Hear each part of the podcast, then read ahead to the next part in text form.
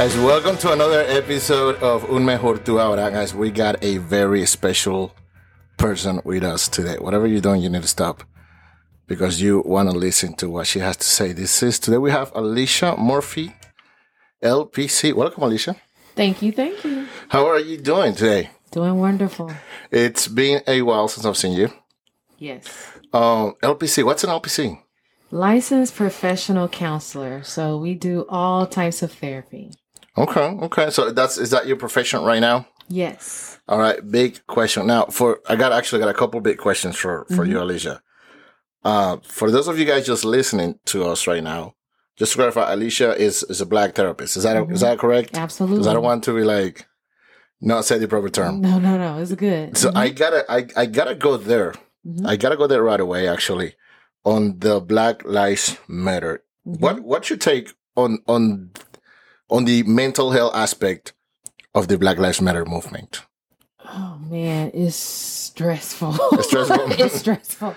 It's so much um, that's tied into it, and from a mental health perspective, uh, it- it's just so much to take in because there's so many sides of it. Um, there are people who are like, yes, you know, Black Lives Matter. They're representing us, and then there's the other side of, of like, is this another division? Is this another um, space where we're divided? You know, so it's just so much to take into it. What What do you mean divided? Like not all? Pre- are you saying not all black people are for Black Lives Matter? Is that what you're saying? Really? Yeah, yeah, for sure. Why- not why not not? all black people are for it because it's another yeah, they're there to represent us, but some people feel like it's another way for us to be separated from the world that we're living in. Okay. I- And I- they want to feel more included, yeah. You know? So as a therapist, have you been treating that? Have you have you been have you have any clients where, where you were like, you know, the Black Lives Matter situation is affecting me mentally? Absolutely. Like, how- how More you so in that? the male population. Oh, wow. Um, um, there's a lot that they're seeing um, in their neighborhoods, in their homes, in their on their TV and media. Um, and it's causing one to be traumatized over and over and over. So, you know, a lot of our black men are concerned for themselves, Mhm. for their fathers, for their sons. Um, and it's causing them to have anxiety, Wow. um, losing sleep at night due to worry. Um, and it's just so much that's attached to that. So yeah. okay. How, how, how do you, as a therapist, how do you how do you go about treating that? Do you focus on just the anxiety part, Um, traumatic side? it's a little bit of both.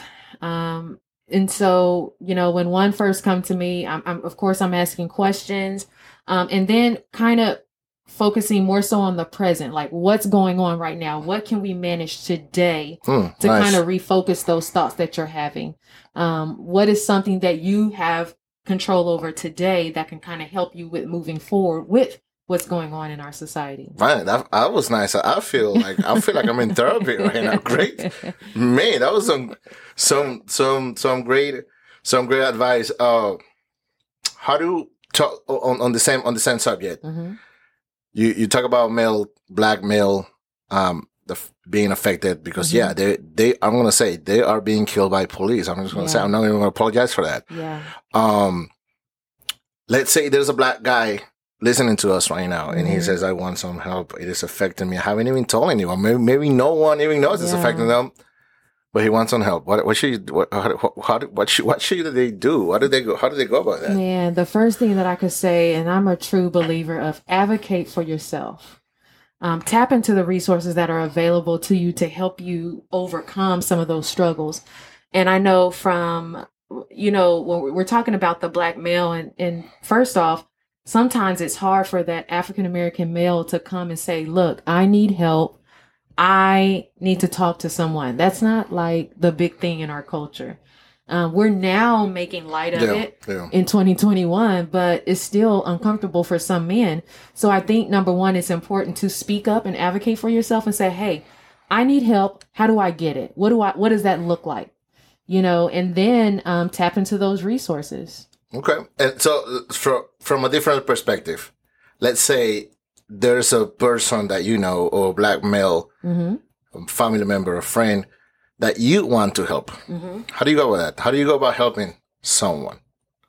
What do you think? What would you tell them? The first thing that comes to my mind, I want to ask is like, what's going on? Yeah. What are your thoughts? What are you feeling? Let's address those. Let's bring those things to light.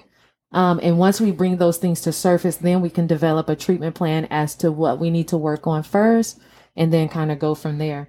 Um, but my main questions are like, what is going on? What are you, what are you feeding your thoughts? What are you seeing? Uh, what's in front of you? Um, and try to deal with it from that place. Wow. Nice. Nice. Like I'm ready to go. I'm, I'm ready to go, man. I'm definitely feeling motivated. Um, really interesting stuff. I got a few more questions, Alicia. I got a few it. more questions, Yes, guys. sir. um, if you guys are listening, this is the stuff that you're taking, Alicia. Let me let me remind you guys. This is Alicia is a very ex- experienced, down to earth therapist because I, as a therapist myself, I tell you, there's a lot of therapists out there that simply don't get it. hmm But Alicia's one of those that she's on the field, she's on the ground, and she definitely gets it. I, something that you mentioned about treatment plan, um, because I don't want to assume that everybody knows knows Yeah. everything. Um, let let's say that we've moved we've moved past this step because I, want to make sure every, like I want to make sure that after this episode, hmm people are getting the help. Yes. Let, let's say they're like, okay, you know what, I, I need the help. Let's say that, that they're like, hey, you, you go help a friend and you ask what's going on. Um, does insurance pays for this? Because I don't want, I think a lot of people don't know that. hmm Do insurance pays for the therapy? They can. There's self pay options. Okay. And there are other resources that are available. Um, let's say you're working and let's say your particular insurance doesn't cover these, you know, options, the therapeutic options. There's also EAP services EAP, yes. um, that lot- you can tap into. A lot of businesses are doing that now. Yeah. You know, What happens, the employees don't even know that. So they would just go to HR and ask for Yes. the EAP services. Yeah. Or check with your insurance as well. Uh, so you guys are therapists myself. That's, that's something that I see myself every day, uh, every, every day that where they're like, oh, I didn't know insurance would pay for that. Yeah. Because for some reason people don't see it as a health yeah. situation, but, Yeah. but it is. Yeah. It is mental And that's why I'm so adamant about advocating for yourself. Yeah. We don't know how to help you unless we know what's going on. Yeah. So speak up, advocate for yourself, and say, hey, how do I go about looking for therapy? Mhm, Therapy. Yeah. That's literally the first question. That's the first start. And then, boom, so many resources will start flowing. Okay. Absolutely. Wow. Um, what, what do you, what do you think? What's next for Black Lives Matter?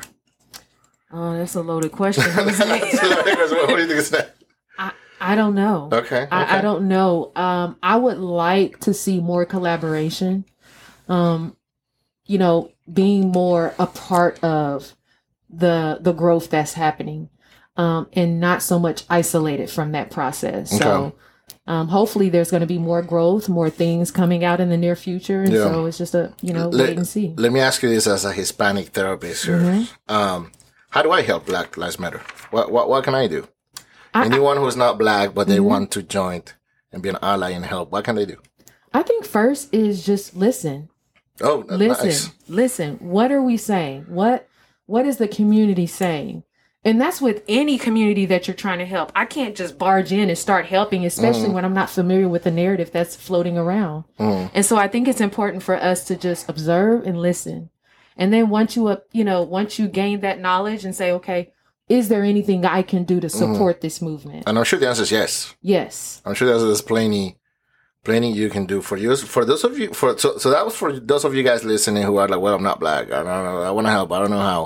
Uh, interesting. Listen to your black friends, Yeah. black neighbors, black co-workers. Listen, I think that was really good advice just to begin by, by, by listening. because there's so much power and it's like i hear you i see you that's powerful Mm-hmm. That's powerful. Yes, it is. Because a lot of times people are communicating and it's being overshadowed by someone else's narrative, someone else's journey. And it's like, dude, you didn't even listen to what I was yeah, saying. yeah. And so I think there's there's so much power in in listening and connection. I'm gonna do that. I'm gonna start listening. I, promise I will. I will. I will.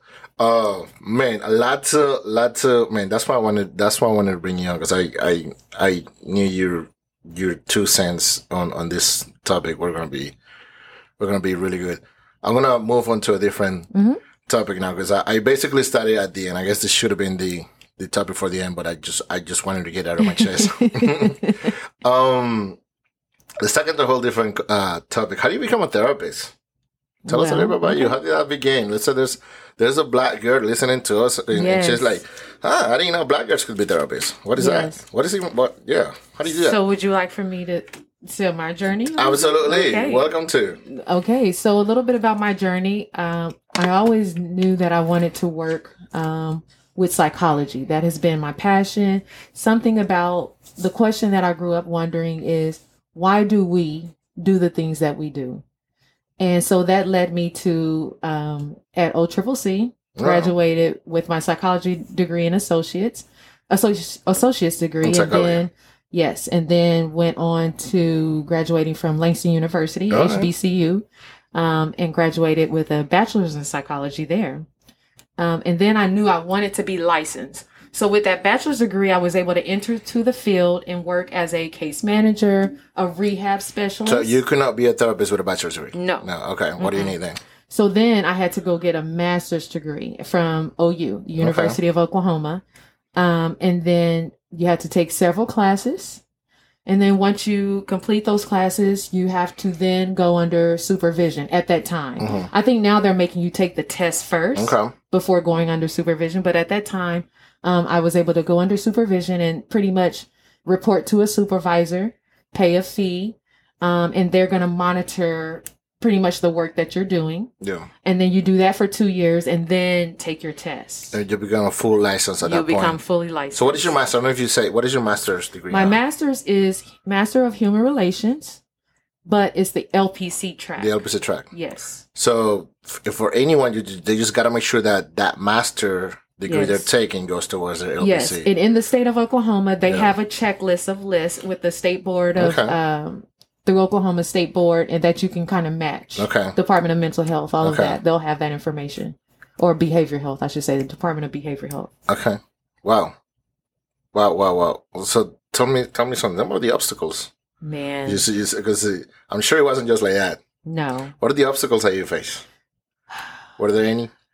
Were there any obstacles that you can say like, hey, you know, this is the obstacles I face, and I and I want to share it with you guys so you can learn. for me, Yeah. Because I've always been really bad at taking tests. Oh, The major obstacle was preparing for that test. Okay.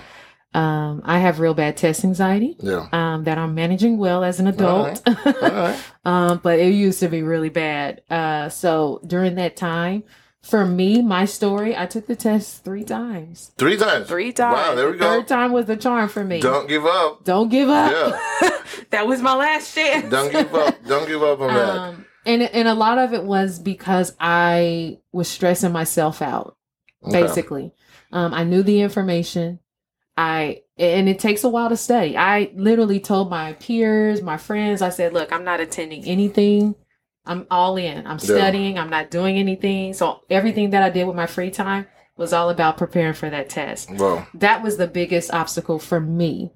Um, and I remember during that season sacrificing uh, relationships and, and mm. events because I wanted to focus on that test. I'm, I'm glad you mentioned sacrifices. hmm It's almost like they always have to be done. Yes. Assuming that you want to achieve something, assuming that you want to go somewhere. Yeah.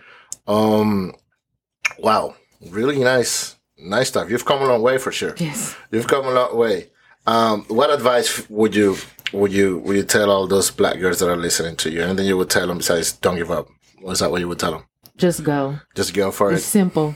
Just, Just go. go. When you're when your mind is committed to something and you really are passionate about it, Yeah. just do it. Just go. Um, you're and know in the going that you have to prepare. You're gonna have obstacles. Mm-hmm, mm-hmm. You're going to have to make sacrifices. Yeah. This is a part of the plan. And so don't be taken off course when those obstacles come. Just allow yourself to process and say, what do I need to do about this obstacle? And then keep moving forward. Wow. I'm I'm inspired. I hope you guys are inspired. Uh, anything else you want to add, Alicia? I think I run out of questions. You you actually hit every point on the dot. No, I don't have anything. I don't think. Anything else? Well, thank you for coming. Yes, sir. Appreciate it, guys. That was. Alicia. Oh, I one more thing before we go. Wait, wait, wait, wait a second. I'm sure people are gonna be like, okay, I want that that person, not me, the her, Alicia. yeah, they, they don't want me. I want Alicia to be my therapist. Are you Yes. taking clients? How does how does that I work? am. I am. I have a few slots available now.